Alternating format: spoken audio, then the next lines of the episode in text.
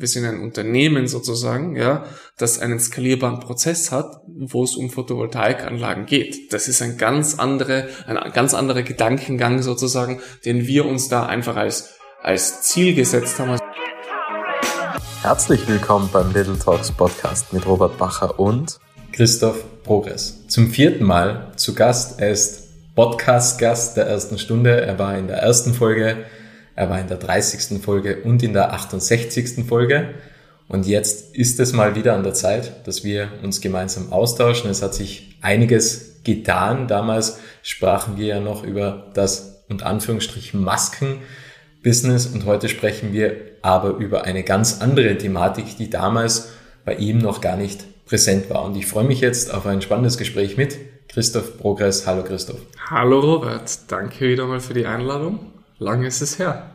Lange ist es her. Die Frage ist, wo sollten wir anknüpfen? Wir sprachen ja damals noch über das Maskengeschäft, also wie das Ganze vonstatten gegangen ist, wie du hinsichtlich der Pandemie in die Zukunft blickst. Das haben wir zum Glück gut überstanden. Wo sollten wir die Geschichte weiterführen? Ja, eh, bei der Pandemie, da war mal was, oder? Das ist jetzt schon vorbei, das ist jetzt schon Schnee von gestern, glaube ich, so gefühlt. Ähm, und seitdem hat sich natürlich bei uns unternehmerisch auch einiges getan, weil wir, das habe ich glaube ich auch in der letzten Folge damals immer gesagt, wir haben ähm, das Ganze immer nur als Projekt ausgelegt, weil wir haben alle gewusst, okay, das Thema Pandemie wird sich, äh, ganz am Anfang haben wir gedacht, das ist in zwei, drei Wochen erledigt. Aus zwei, drei Wochen sind dann so knapp zwei Jahre geworden. Ähm, aber am Ende des Tages ganz das Wichtige sozusagen, das Projekt Masken ist erledigt. Es braucht keiner mehr Masken im Alltag und insofern ist es natürlich auch deswegen unternehmerisch sozusagen dieses Projekt abgeschlossen und aus dem Ganzen haben wir uns dann weiterentwickelt und äh, ja, sind, sind weitere Wege gegangen. Wie gut bist du aus dem Ganzen rausgekommen? Hast du noch viel Masken lagernd gehabt? Hast du zu viel spekuliert? Hast du zu viel Lager noch gehabt oder sagst du, okay, ich bin da sehr gut ausgestiegen, ich hatte noch zehn Masken und dann kam das nächste Unternehmen? Ja, das ist eine sehr gute Frage gleich zu Beginn. Ähm, ja, ich bin einerseits ähm, mit sehr vielen Learnings ähm, aus dem Ganzen ausgestiegen, also Learnings in Bezug auf eben, dass nicht immer alles so funktioniert, wie man sich vorstellt, ja. Ähm, wir hatten sehr gute Geschäfte getätigt. Ähm, wir hatten ja wirklich größere Aufträge, also wirklich in den Millionenbereich reingehen für deutsche Bundesregierung und ähnliches, ähm, wo man wirklich äh, auch wirklich gut Geld verdienen durfte an dem Ganzen, aber gleichzeitig so schnell die, die, die Kurve in der Achterbahn sozusagen raufgeht, so schnell kann es auch wieder runtergehen. das war eines der Learnings, weil es hat genauso Fälle gegeben, wo wir irgendwo Ware bestellt hatten für Hunderttausende Euro und die ist dann einfach nie gekommen, ja, und die Leute sind verschwunden, untergetaucht, das Geld hat sich in Luft aufgelöst, ja. Also insofern, das war so ein bisschen eine Achterbahnfahrt in dieser Zeit und, ähm, aber ich glaube, am Ende des Tages kann man sagen, das war eine sehr, sehr gute Basis für alle weiteren Dinge, die ich dann eigentlich weitergemacht habe. Was waren die größten Learnings aus der damaligen Zeit? Die größten Learnings waren sicher die, dass man wirklich, wirklich, gerade wenn es um Geld geht, konservativ denken und handeln sollte. Ja, ähm, dass man wirklich einfach von der Art und Weise, welche Geschäftspartner man sich aussucht, man soll nicht so ein bisschen nach dem schnellen Geld gehen, sondern auch ein bisschen das Hirn einschalten, weil das ist ja oft das Thema, wenn es um Geld geht, schaltet das Hirn die, die Gier sozusagen, ja, übertrifft dann natürlich den gesunden Verstand. Das muss man ehrlicherweise sich auch eingestehen, weil ähm, wenn man nichts aus diesen Fehlern oder diesen Dingen lernt, dann macht man sie immer wieder. Und dann kam ja der nächste Schritt in das Immobiliengeschäft, wenn ich das noch richtig in Erinnerung habe. Also du hast mir dann einmal Bescheid gegeben, dass das ein neues Geschäftsfeld ist von dir, wo du dich heranwagst. Und wie kam das zustande? Wie hat sich das entwickelt? Genau, man muss ja flexibel bleiben. Man kann ja nicht, äh, wer rastet, der rostet. Äh, kann man ja nicht daheim sitzen und, und Däumchen drehen. Ja. Ähm, ich bin dann eben mit meinem auch jetzigen Geschäftspartner äh, Stefan Seiger äh, zusammengekommen. Der ist schon länger im Immobilienbereich tätig gewesen und ich bin eigentlich so ein bisschen als Investor, Quereinsteiger sozusagen, ähm, zu ihm gekommen und wir wollten gemeinsam einfach ein paar Projekte umsetzen. Was heißt das genau? Heißt einfach nur ähm, Immobilien, Wohnungen sozusagen im Großraum Innsbruck oder Großraum Tirol ähm, zu kaufen, teilweise zu vermieten, aber auch teilweise zu renovieren und wieder zu verkaufen. Das Ganze läuft unter dem Begriff Fix und Flip, was wahrscheinlich vielen Zuhörern auch bekannt ist.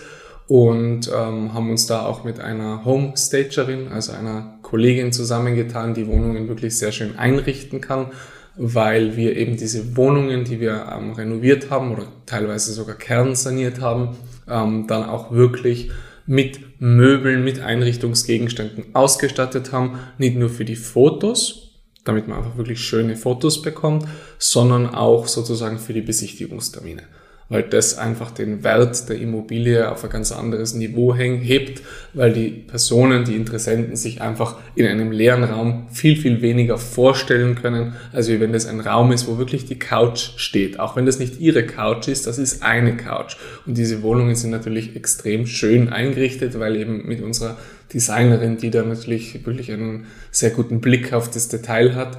Und ja, das ist eigentlich das, was wir dann gemacht haben und da bin ich dann irgendwie vom Investor mehr zum, sage ich mal, Geschäftspartner geworden. Also wir haben dann auch wirklich Hand angelegt, selber Wohnungen renoviert, gearbeitet, ja, ähm, alles was halt äh, man mit zwei linken Händen soweit machen kann, haben wir dann auch gemacht oder habe ich auch unterstützt. Und das war auch mal eine sehr tolle Erfahrung, weil es einmal weg vom Schreibtisch war, weg von, sage ich mal, diesen großen, hochtrabenden Konzepten und Ideen am Papier, sondern wirklich einfach nur mal hands-on Handwerkerarbeit sozusagen, mit allen Höhen und Tiefen, die dazugehören. Jetzt hast du ja schon einige unternehmerische Tätigkeiten gehabt, angefangen bei Hellotags bis hin zu Smartways, bis hin zu einem Konzept, wo es um Red Bull-Dosen ging. Ja, man muss flexibel noch, bleiben. Ja. kann, kann ich mich auch noch erinnern.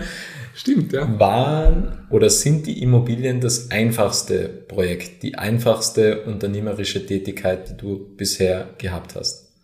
Nein und ja. Ähm, was meine ich damit? Ja, in dem Sinne, weil jeder weiß prinzipiell, wie Immobilien funktionieren. Ja, ähm, wahrscheinlich der Großteil der Menschen in unserem Umkreis wird sich wahrscheinlich in seinem Leben irgendwann mal mit dem Thema Immobilien beschäftigen, sei es als, weil man Geld geerbt hat und irgendwas anlegen möchte, sei es, weil es die gemeinsame Wohnung ist, ja, ob man die jetzt mietet oder kauft, spielt im Prinzip keine Rolle, aber man wird sich mit dem Thema beschäftigen. Insofern ist jedem das Thema Immobilien ein Begriff und es ist natürlich nichts, wo du sagst, das ist, also das ist ein erprobtes Konzept. Ganz grundsätzlich, ja, eine Immobilie renovieren, man weiß, man steckt etwas in die Immobilie, ja, jede, jede 1000 Euro, die ich investiere in Fliesen, in Boden, in Wände, ja, ist ja eine Investition in die Immobilie.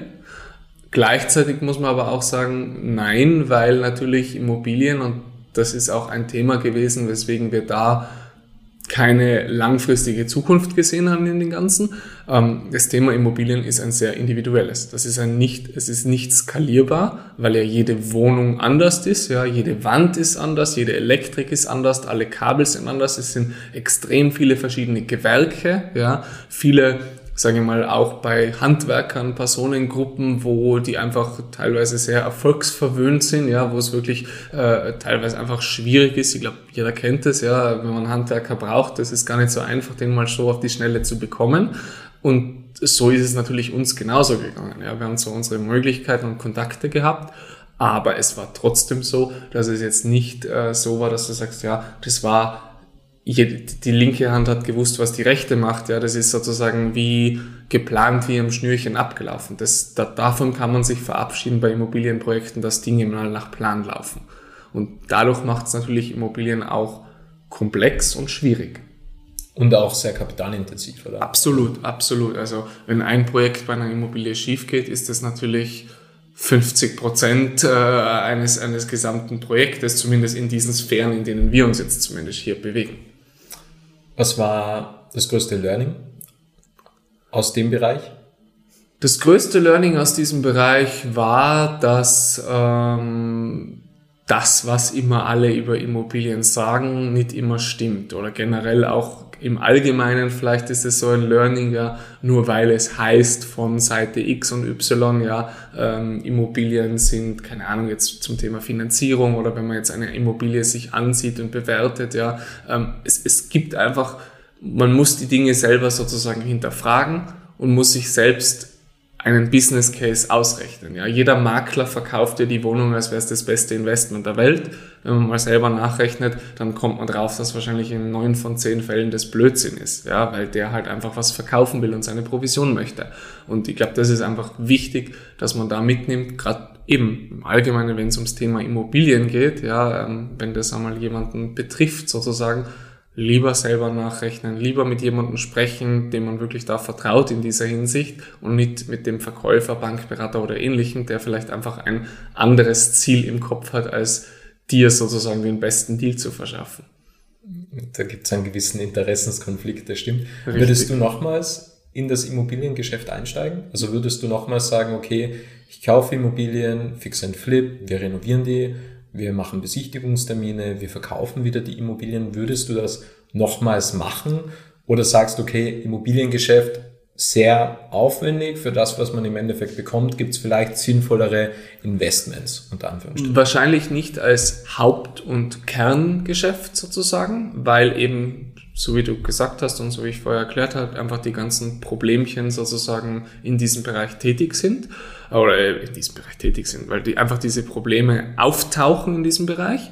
Ähm, aber natürlich Immobilien sind immer ein Investment Case und sind immer als, als Gegenstand interessant, die man auch durchaus nebenbei, also wir haben auch Immobilien, die wir sozusagen mitgenommen haben, die wir einfach jetzt im Bestand halten.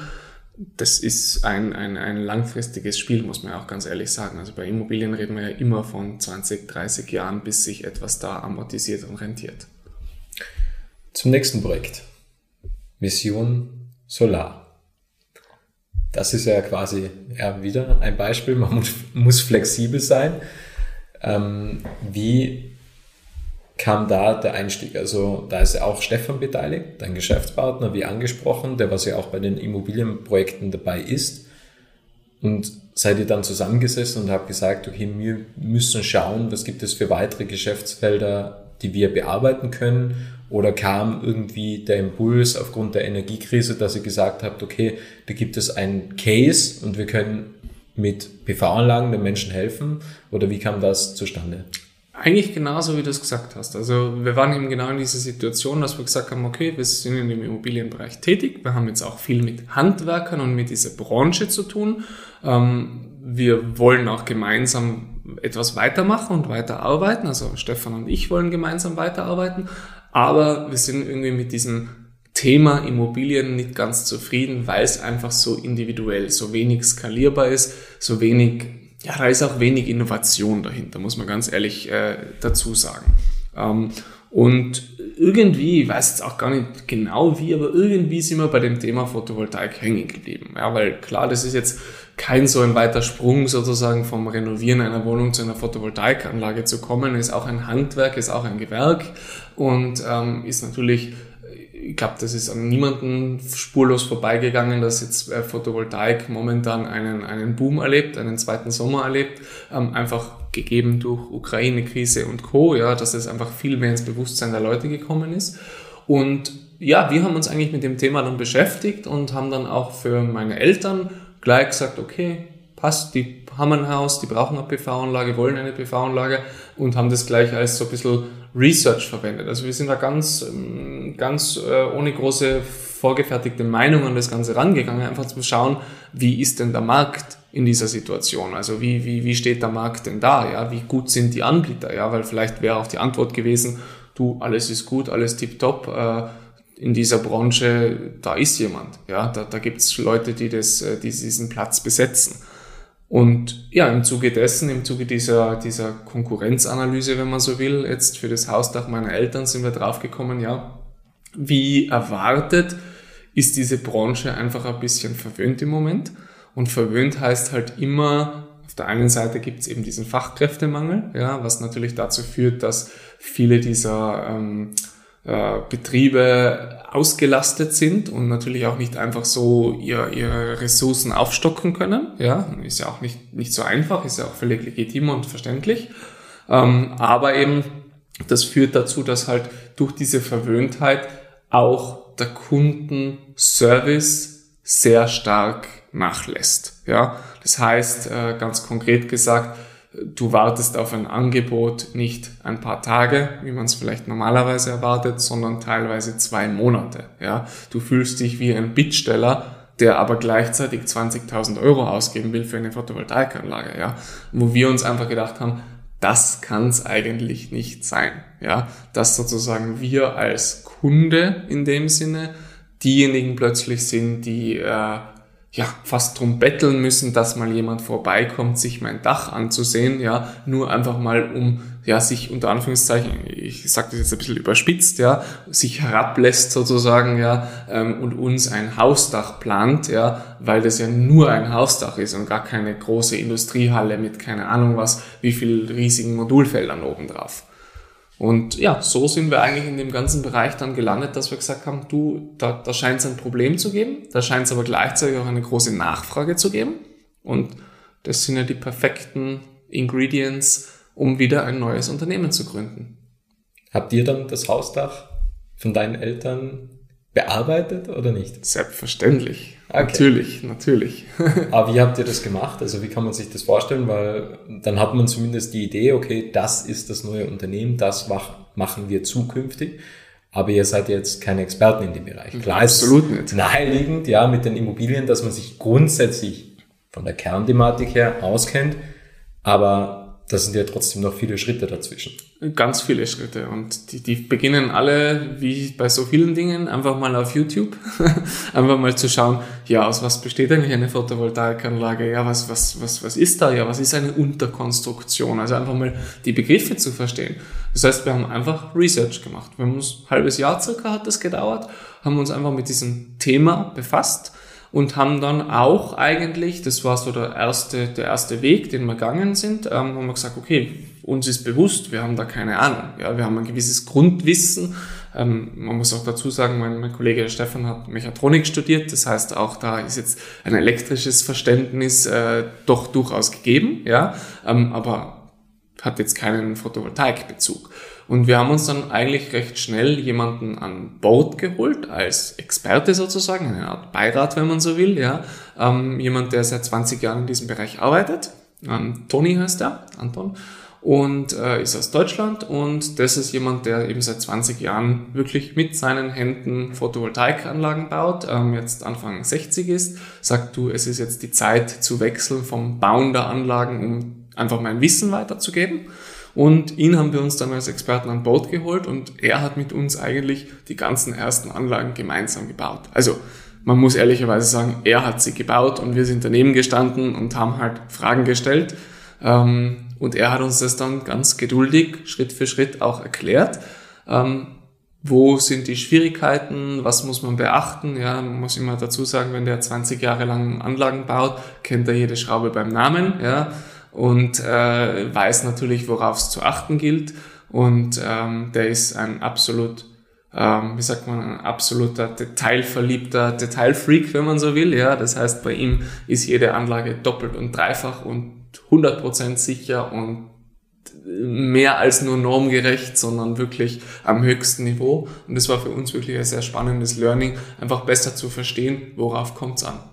Wo findet man so einen Toni? also, so einen Toni ja, äh, findet man äh, auf Facebook, in Facebook-Gruppen. Ah. Das war jemand, der einfach sich mit uns ausgetauscht hat in diesen Foren und so, dass wir irgendwann gesagt haben, du, Toni, du kennst dich ja sehr gut aus, äh, wir wollen dich dann jetzt nicht kostenlos ausnützen, ja, wie wär's, wenn du uns gegen Geld, ja, dein Wissen vermittelst und es hat sich gerade gelegen gekommen für ihn, weil er gesagt hat, ja, das wäre eigentlich genau der Weg, in den er jetzt gehen möchte. Und wie habt ihr damals die ersten Kunden gewonnen? Also Kunde Nummer eins war ja das Familienhaus deiner Eltern. Genau, also zu Beginn waren es eigentlich wirklich Friends and Family sozusagen, wie man es so oft macht, ja, weil die verzeihen einem vielleicht auch noch den ein oder anderen Fehler, ja, oder die ein oder andere längere Baustelle passiert ja Gott sei Dank am Dach. Ja, also ist jetzt nicht so äh, groß äh, eingreifend in den Lebensalltag. Ähm, ja, haben dann wirklich einfach Bekannten, über Bekannte sozusagen, hat man ja gesprochen, ja, haben uns ja ausgetauscht und dann waren ein, zwei Leute dabei, die gesagt haben, ja du, bei mir PV-Anlage super und äh, ganz klar, ja, der, der Deal war, er kriegt die Anlage zum Einkaufspreis und dafür dürfen wir auf seinem Dach herumprobieren, ja, so schlimm es jetzt klingt, aber natürlich mit einem Experten bei der Hand. offenen Herzen. Genauso in die Richtung. Ja, es war Learning by Doing, aber es war allen Beteiligten klar, ja, warum da jetzt plötzlich vier Leute am Dach stehen und einer erklärt allen anderen, wie es funktioniert. Ja, ähm, das, das war klar, aber die Leute, also man muss sagen, alle Anlagen sind äh, tiptop geworden, weil sie ja eben durch den Experten sozusagen ja auch gebaut worden sind und wir aber gleichzeitig was gelernt haben. Jetzt kommt wieder die gleiche Frage wie vorhin. Du hast viele Unternehmen gehabt, du hast vieles probiert, du hast vieles gemacht. Wie komplex sind PV-Anlagen? Komplex? Ist das das Komplexeste, was du jemals gemacht hast? Was, was ist komplex? Ja, komplex ist, ist, ist, ein, ist ein komplexes Wort, ja, ähm, muss man ganz ehrlich sagen. Nein, PV-Anlagen sind, wenn man sie versteht, erstaunlich einfach. Einfach heißt einfach, es bedeutet, eine PV-Anlage besteht aus recht wenigen Komponenten. Jedes Dach ist individuell, aber das ist ja genau das Ziel, wenn wir von skalierbaren Unternehmen sprechen, dass wir es schaffen, Dinge so runterzubrechen, dass es einzelne Bausteine sind. Und diese Bausteine, die gilt es dann so gut wie möglich zu optimieren. Und genau das kann man mit PV-Anlagen sehr gut. Und wenn ich jetzt so zurückdenke an alle meine unternehmerischen Tätigkeiten, da war sicher das ganze Thema Umsatzsteuerrecht in der EU mit Hellotex wesentlich komplizierter, weil einfach viel umfangreicher als eine Photovoltaikanlage. Wie skalierbar ist es dann im Endeffekt? Ähm, skalierbar auf jeden Fall sehr, weil du eben es schaffen kannst. Erstens ist, wie gesagt, es gibt einen sehr hohen Bedarf. Es sind, muss man sich ja nur umschauen. Ja, in, in ganz Tirol, wenn man so auf die Hausdächer schaut, sind wunderschöne große Hausdächer, die richtig schön Richtung Sonne schauen, wo keine PV-Anlage drauf ist. Ja, also das Potenzial ist riesengroß und gleichzeitig ist es aber eben auch möglich, anders als bei anderen Handwerken, eben auf eine sehr strukturierte und planbare Art und Weise diese Anlage aufs Dach zu bekommen. Das heißt, es ist zwar immer noch ein Handwerk, man darf das nicht vergleichen wie mit ich verkaufe ein Produkt auf Amazon, ja, und äh, kann da 1000, 100.000 oder eine Million Stück schnell produzieren. So ist es nicht, ja. Also es gibt immer Hürden sozusagen. Aber genau das ist ja auch die Chance sozusagen. Ein, ein Produkt, was vielleicht auf den ersten Blick nicht so skalierbar, nicht so äh, immer gleich ist, ja, das so hinzubekommen, dass man eine Struktur schafft, einen Prozess schafft, ja, wo es darum geht, eben genau diese Dinge immer auf die gleiche Art und Weise aufs Dach zu bekommen. Wie einfach ist dann diese Struktur zu erstellen? Also, weil wenn man von Skalierbarkeit spricht, da gibt es ja immer wieder neue Herausforderungen schlussendlich, oder? Richtig, also Skalierbarkeit heißt ja immer, man hat einen Prozess, den man ja mal aufstellt, evaluiert, wieder von vorne beginnt sozusagen, also immer wieder diese Trial and Error ähm, Zyklen sozusagen durchläuft und in diesem Prozess ergeben sich ja dann sozusagen aufgrund der Kundenanforderungen, aufgrund der Marktanforderungen, dieser Prozess ändert sich ja dann regelmäßig. Und ein skalierbares äh, Produkt daraus zu erschaffen, ist, äh, ja, es ist, es ist jetzt nicht, nicht unmöglich. Ja, das ist aber genau die Herausforderung, weil das etwas ist, was ja oft viele nicht machen, weil sie eben einfach mal sagen, ja, auch das hätten wir machen können. Wir haben einfach sagen können, bauen wir einfach mal Photovoltaikanlagen, ja, weil ich verdiene ja mit der ersten Anlage sofort ein Geld, ja, also es braucht jetzt kein großes Grundinvestment, sage ich mal, ja, das ist der Vorteil von dem Ganzen. Ähm, es braucht gewisse gewerberechtliche Voraussetzungen, das ja, aber ansonsten prinzipiell kann es mal jeder machen, um so auszudrücken. Ähm, aber eben genau diesen Schritt zu sagen von, hey, ich bin ein Handwerksbetrieb mit meinen drei, vier, fünf, zehn Mitarbeitern, Richtung den Weg zu gehen und zu sagen, nein, wir sind kein Handwerksbetrieb, wir sind ein Startup, wir sind ein Unternehmen sozusagen, ja, das einen skalierbaren Prozess hat, wo es um Photovoltaikanlagen geht. Das ist ein ganz andere, ein ganz anderer Gedankengang sozusagen, den wir uns da einfach als als Ziel gesetzt haben, als unsere Prämisse zu sagen, nein, es geht nicht darum, als Unternehmen irgendwie ein bisschen größer zu werden und irgendwie lokaler Handwerksbetrieb zu sein. Es geht darum, diese Energiewende, von der man da immer spricht, ja, da, da gehört Photovoltaik ganz wesentlich dazu. Man liest es ja jeden Tag in der Zeitung, was notwendig ist, wie viel Anlagen, wie viel Kilowatt, Peak, äh, Megawatt und so weiter jeden Tag oder jedes Monat, jedes Jahr gebaut werden müssen. Und dann, dann gleichzeitig hast du den klassischen Installateur, der seine zwei Mitarbeiter hat, der sagt, ja, also die nächste Anlage kann ich in sechs Monaten bauen, weil bis dahin bin ich voll. Wie soll das funktionieren? Das funktioniert nur, indem du es schaffst, dieses Produkt, wie, wie bei einem Autohersteller. Es gibt Autohersteller, keine Ahnung, Ferrari, der baut seine 20 Ferraris im Jahr sozusagen. Ja, das ist alles sehr individuell, sehr Handarbeit, sehr viel Handarbeit. Und dann gibt's VW, die jeden Tag 1000 Autos sozusagen vom Band bringen. Es sind einfach zwei, beide bauen Autos, ja, beide haben andere Zielgruppen und andere Ziele. Ähm, aber beim einen geht's mehr um die Prozesse wo liegt die Schraube, ob auf der linken Seite oder auf der rechten Seite. Ich nehme an, dass das jetzt bei dem, der 20 Autos im Jahr baut, weniger das Thema ist. Ja, da geht es dann halt mehr um die Handwerkskunst, um die Individualisierung etc. Wenn man jetzt auf die verschiedenen Bundesländer schaut und auch über Österreich hinaus geht, kann man das überall anbieten? Also könnt ihr auch jetzt einfach PV-Anlagen in Deutschland bauen oder ist da eine andere Regulatorik, wo man sagt, okay, da müssten wir uns zuerst einlesen. Also, und ist das auch von Bundesland zu Bundesland unterschiedlich? Gibt es jetzt in Tirol andere Anforderungen wie in Salzburg beispielsweise? Die gibt es durchaus, ähm, natürlich äh, auf einem ganz anderen Niveau als, äh, Niveau, als wenn ich von Österreich jetzt in ein anderes Land expandieren würde. Ähm, aber es gibt Netzbetreiber. Netzbetreiber sind die, die die Regeln machen, weil das ja deren Netze sind sozusagen, die man da nutzt. Und insofern ist es natürlich ganz wichtig zu verstehen, was will denn dieser Netzbetreiber. Hält sich aber in einem gewissen Rahmen natürlich, weil die Grundregulatorik, wie baue ich Anlagen, was sind die Grundnormen dahinter, die sind österreichweit gleich. Das wäre jetzt eher wieder ein Thema, wenn man in ein anderes Land expandiert zum Beispiel. Prinzipiell ist es möglich. Auch PV gibt es, funktioniert auch in anderen Ländern, wenn man so will. Ja, ähm, sowohl das Geschäftsmodell als auch generell der Bedarf ist natürlich der gleiche oder ein ähnlicher. Ähm, aber da ist natürlich die Regulatorik schon ein Thema. Gerade wenn es um die Elektrik geht. Ja, Elektrikergewerbe, das ist ein reglementiertes Gewerbe in de facto jedem europäischen Land. Und du kannst nicht als zum Beispiel österreichischer Elektriker einfach in Deutschland eine Arbeit machen. Ja, du kannst sie zwar vielleicht machen und du machst sie vielleicht genau gleich gut, aber du hast halt nicht die Erlaubnis, das dann zu stempeln, irgendwo abzugeben, irgendwo einzureichen.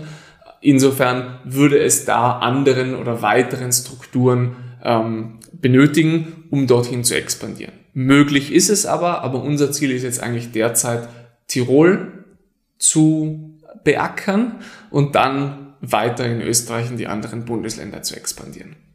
Wie schafft ihr es, innerhalb von sechs Wochen eine PV-Anlage auf das Dach zu bekommen, nach Auftragsbestätigung? Indem wir gute Prozesse haben. Oder zumindest so gute, dass das sechs Wochen möglich ist. Weil sind wir uns ehrlich, das ist jetzt vielleicht für viele Zuhörer, die jetzt auch irgendwie mal vielleicht privat sich schon mal mit dem Thema Photovoltaik auseinandergesetzt haben, die sagen, ja, sechs Wochen, das klingt echt sportlich sozusagen, ja, weil eben die Konkurrenz liegt irgendwo bei vier Monaten, wenn es gut kommt, ja, und sechs, sieben Monaten, was Standard ist. Und wir sagen sechs Wochen, ja.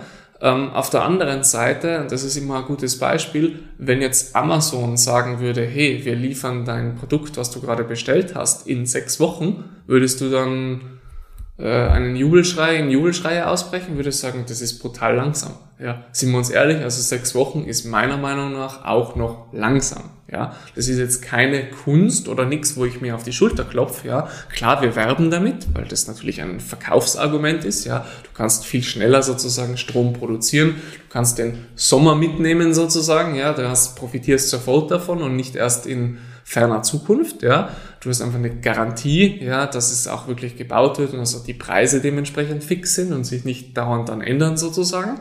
Ähm, aber ehrlicherweise muss man gestehen, das ist nichts, worauf man dahingehend jetzt zu stolz sein sollte und sagen, wow, wir haben es in sechs Wochen geschafft. Ja, das, das wäre, wenn ich jetzt sage, wir schaffen das in fünf Tagen, ja, dann sage ich, okay, dann, dann, dann wäre es ein sportliches Ziel. Ist auch ein Ziel, in dem wir, also wir wollen uns auch dahingehend verbessern. Um vielleicht auf deine Frage zurückzukommen, wie schafft man das? Ganz simpel, indem die Prozesse besser organisiert sind. Eine Photovoltaikanlage besteht in der Regel aus drei großen Komponenten. Ja, ähm, das ist einerseits sozusagen das Material, Andererseits die Arbeitskraft, also die Personen, die das am Dach montieren, der Elektriker, der es im Keller äh, anschließt und so weiter. Und die dritte Ebene ist sozusagen die Bürokratie, um es mal zusammenzufassen, also sprich die ganzen Anträge, die man stellen muss und ähnliches. Aus diesen drei Komponenten besteht's. Das heißt, wenn man einen Prozess einer PV-Anlage mit dem Ziel, ich will eine funktionsfähige PV am Dach haben, in sechs Wochen schaffen will, muss man eigentlich diese drei Gruppen sozusagen meistern. Das bedeutet, Material so einkaufen, dass Dinge auf Lager liegen und eben nicht dann erst bestellt werden müssen, wenn der Kunde das fordert sozusagen, ja, äh, Komponenten zu wählen, die eben lieferfähig sind, ja, und sich nicht auf irgendeinen Hersteller zu versteifen, der aber jetzt erst in einem Jahr liefern kann, ja. Das ist ein Thema, ohne natürlich da irgendwie einen Kompromiss auf die, bei der Qualität eingehen zu müssen. Thema Nummer zwei, Arbeitskraft. Das ist einfach das Thema zu sagen, okay, wie schaffe ich es, diesem Fachkräftemangel zuvorzukommen? Employer Branding, großes Thema. Ja, wie kann ich sozusagen ein attraktiver Arbeitgeber sein? Eben vier Tage Woche ist bei uns Standard zum Beispiel. Ähm, wir versuchen einfach auf alle Arten und Weisen ein attraktiver und guter Arbeitgeber zu sein. Und ähm, haben auch, arbeiten auch einfach mit Teams, die schon sehr erfahren sind, ja, was auch bedeutet, die müssen wir weniger einlernen. Wir haben einfach eine viel schnellere Phase, um die sozusagen ins Arbeiten zu bekommen. Und planen natürlich auch gut, was bedeutet, dass sie eben mehr Anlagen innerhalb einer Woche bauen können. Auch das ist natürlich wichtig. Und last but not least dann das Thema Bürokratie.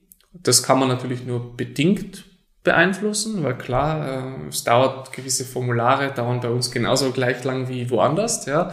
Aber es geht einfach auch darum, dass wir auch hier sozusagen einfach Prozesse entwickelt haben, wo wir viele Dinge jetzt schon automatisieren, beziehungsweise auch automatisieren werden in Zukunft, dass eben Dinge automatisch viel schneller und zum richtigen Zeitpunkt ohne irgendwelche Wartezeiten dazwischen sozusagen eingereicht werden weil wir eben kein klassischer Handwerksbetrieb sind, wo jetzt der Chef, nachdem er den ganzen Tag auf der Baustelle gestanden ist, ja, dann am Abend noch heimkommt und für den Kunden irgendein Formular ausfüllt. Bei uns gibt es halt einen Bereich, eine Abteilung mit Kollegen, die sich nur mit diesem Thema befassen und beschäftigen und dementsprechend die ganzen PDFs und was auch überall gebraucht werden, also sehr viele bürokratische Dokumente, die da notwendig sind, die einfach automatisiert generieren und wir einfach automatisierten Prozess haben, wo es möglichst zu, zum schnellstmöglichen Zeitpunkt sozusagen die Dokumente eingereicht werden.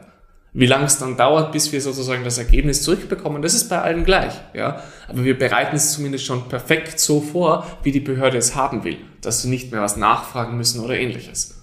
Und das zusammengefasst, diese drei Punkte, erklären eigentlich, warum wir sagen, wir schaffen es in sechs Wochen und nicht nur für eine Anlage, sondern auch für viele 10, 100, 150 Anlagen im Monat, die wir sozusagen so auf diese Art und Weise bauen können. Wie blickst du in die Zukunft? Positiv. Was sind die Zukunftsziele oder die zukünftige Ausrichtung?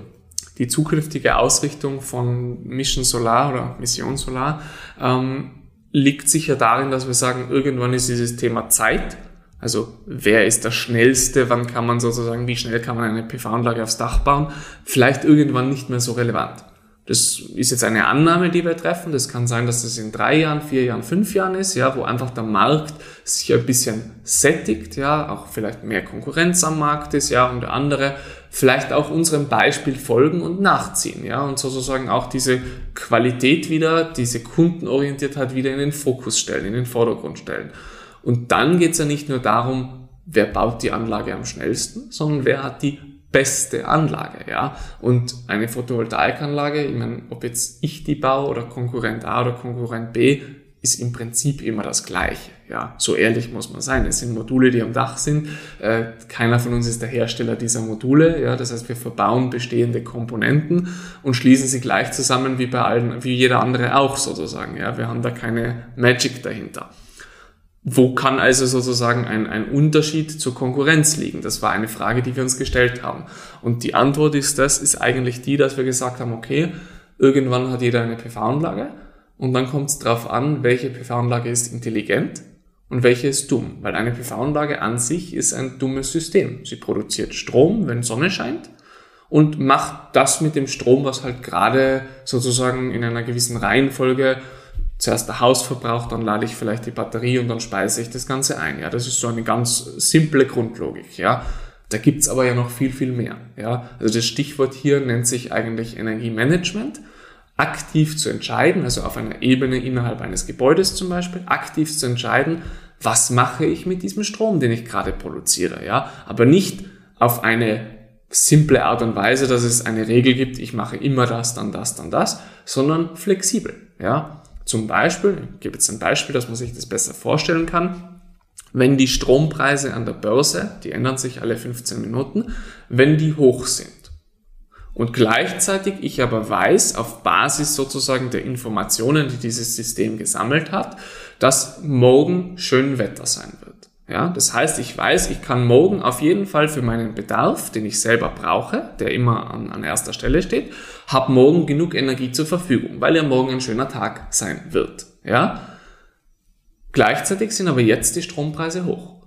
Jetzt habe ich eine Batterie, die ist vielleicht von heute Vormittag schon voll geladen. Ja, jedes dumme System würde diese Batterie einfach weiterhin geladen lassen. Klar, weil Batterie wird geladen und wird erst dann wieder verbraucht, wenn das Haus Bedarf hat. So, jetzt wäre das aber im Normalfall so, dass morgen sozusagen, morgen sind vielleicht die Strompreise niedrig, weil ja eben viel Sonne scheint und viel PV-Strom von dummen Anlagen eingespeist wird, ja.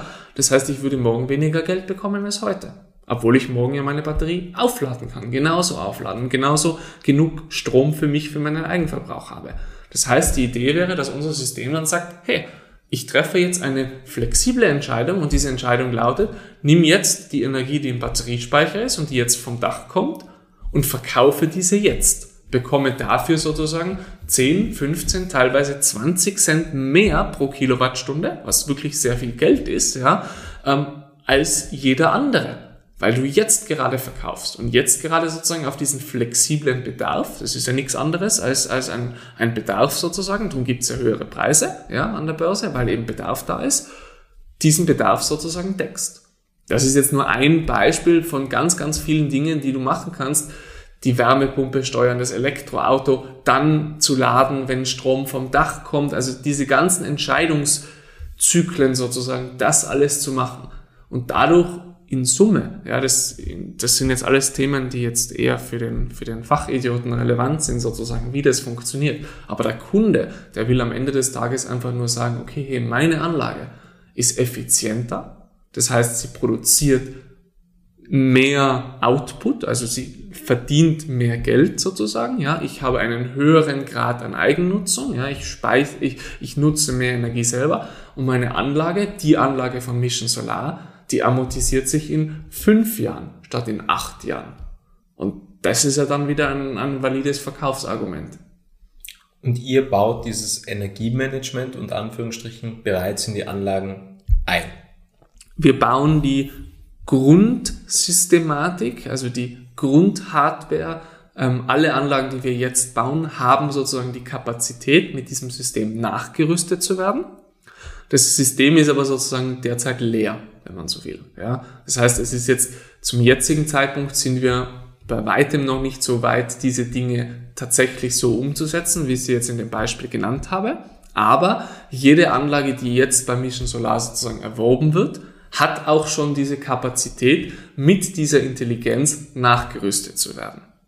Warum könnt ihr das derzeit nicht machen? Weil es einfach sehr viel Entwicklung bedarf. Es okay. gibt zwar sehr viele Systeme auf dem Markt, aber das ist einfach ein Thema, mit dem wir uns jetzt noch nicht befasst haben, weil jetzt mehr die Prozesse und die ganzen anderen Thematiken sozusagen im Vordergrund gestanden sind. Und wie ist dann das Geschäftsmodell dahinter? Ist das dann einfach ein Upselling? Im Endeffekt? Na, das Geschäftsmodell ist eigentlich recht simpel dahinter. Also es gibt sehr viele Geschäftsmodelle. Wie gesagt, Strommarkt ähm, ist ein sehr spannender, sehr, äh, ja, ein Markt, den jetzt vielleicht auch viele gar nicht so kennen. Muss auch ich sagen, bin jetzt absolut kein Experte in diesem Bereich.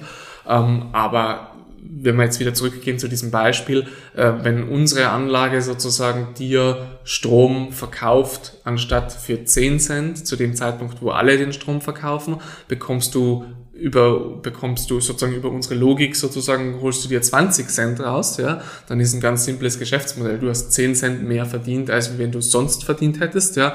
Wenn du mir davon 2 Cent abgibst sozusagen, äh, sind beide Seiten glücklich, ja. Und das ist eigentlich dann die, die Nutzungsgebühr, um es jetzt mal ganz simpel zu, zu sehen, die dann der Kunde hat, ähm, die aber natürlich ihn nicht belastet, weil er ja keine Zusatzkosten hat, sondern er hat ja nur einen Mehrgewinn. Wir nähern uns schon langsam dem Ende. Ich habe noch drei Fragen an dich. Wir haben zuletzt vor über zwei Jahren gesprochen. Was war der schwierigste Moment in den letzten zwei Jahren, den du hattest?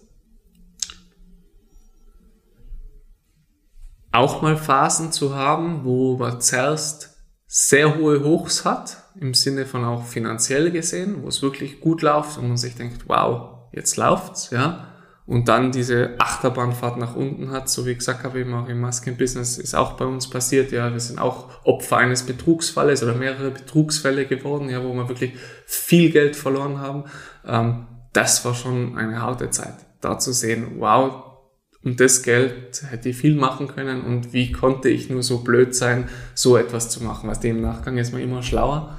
Und das waren schon harte Zeiten. Also das ist etwas, wo jeder, also gerade dieses Thema Geldsorgen, und ich meine, wir reden jetzt noch nicht mal von auf persönlicher Ebene Geldsorgen zu haben, ja, aber einfach da solche Probleme zu haben, das belastet auch einen. Du hast damals im Gespräch gesagt, da kann ich mich noch sehr gut daran erinnern, Geld ist ein guter Faktor, um Erfolg zu messen. Und anhand dessen hättest du damals gesagt, bist du erfolgreich. Wie blickst du jetzt auf das Thema Geld? Also würdest du immer noch sagen, es ist ein Zeichen von Erfolg, weil im Endeffekt ist es ja nur ein Mittel zum Zweck, unter Anführungsstrichen, weil man kann jetzt nicht sagen, jemand ist erfolgreicher, wenn er so und so viel Geld hat, meiner Meinung nach. Denn es gibt auch einfach Menschen, die was sehr, sehr viel riskieren, ja, und vielleicht sogar ähm, kurzzeitig auf Null sind und sogar noch einen Kredit aufnehmen um ein Unternehmen am Laufen zu halten oder um eine Idee am Laufen zu halten und im Endeffekt zahlt sich das dann irgendwann wieder aus. Also ich würde jetzt nicht sagen, dass unmittelbar ein Zeichen von Erfolg ist, weil es ist einfach eine Möglichkeit, Ideen umzusetzen. Wie blickst du jetzt auf das Thema Geld? Hm, du hast da durchaus recht, Robert. Ähm, man muss das natürlich, es ist auch eine sehr kernige Aussage, die ich damals getroffen habe, ja, die man, ich glaube, man darf das nicht alles schwarz und weiß sehen, das ist, glaube ich, ganz wichtig.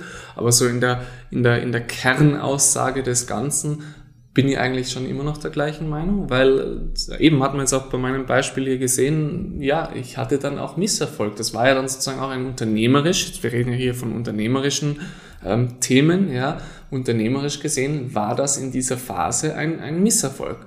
Und so wie du jetzt gerade gesagt hast, wenn jemand einen Kredit aufnimmt und dann ins Minus geht, ähm, klar, zu dem würde man Stichtag, zu diesem Stichtag in, in beobachten, würde man sagen, ja, der ist jetzt im Minus, aber der hat das ja sozusagen investiert und wenn er langfristig dann einen Benefit daraus zieht, dann würden wir beide wahrscheinlich auch sagen, er war unternehmerisch erfolgreich.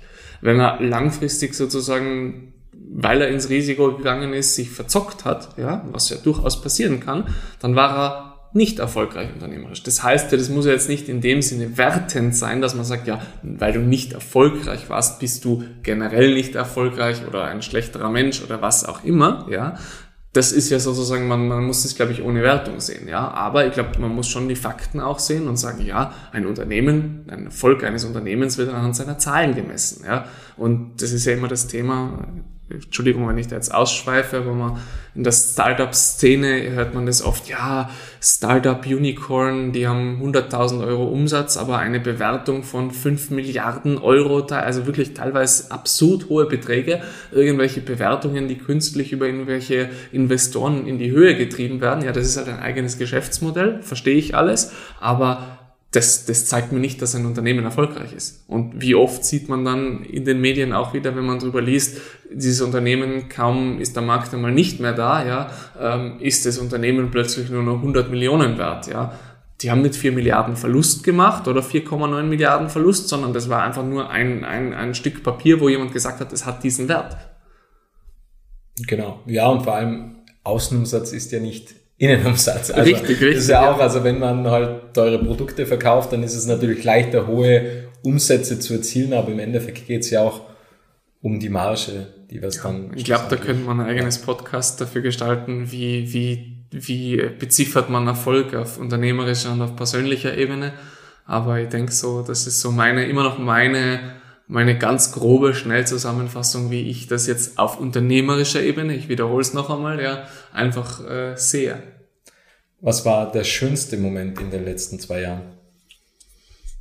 Der schönste Moment in den letzten zwei Jahren, du fragst mir Sachen. Das war dann wahrscheinlich das Hoch. Das war das Hoch, das, ja, das war ja, ich weiß, ich bin jetzt da wieder bei finanziellen Themen, da, aber da muss ich, da muss ich ehrlich sein. Es ist ein, was die, wir können jetzt sagen, ja, der schöne Sonnenaufgang, wo ich dort und dort am Berg war mit meiner Freundin Hand in Hand.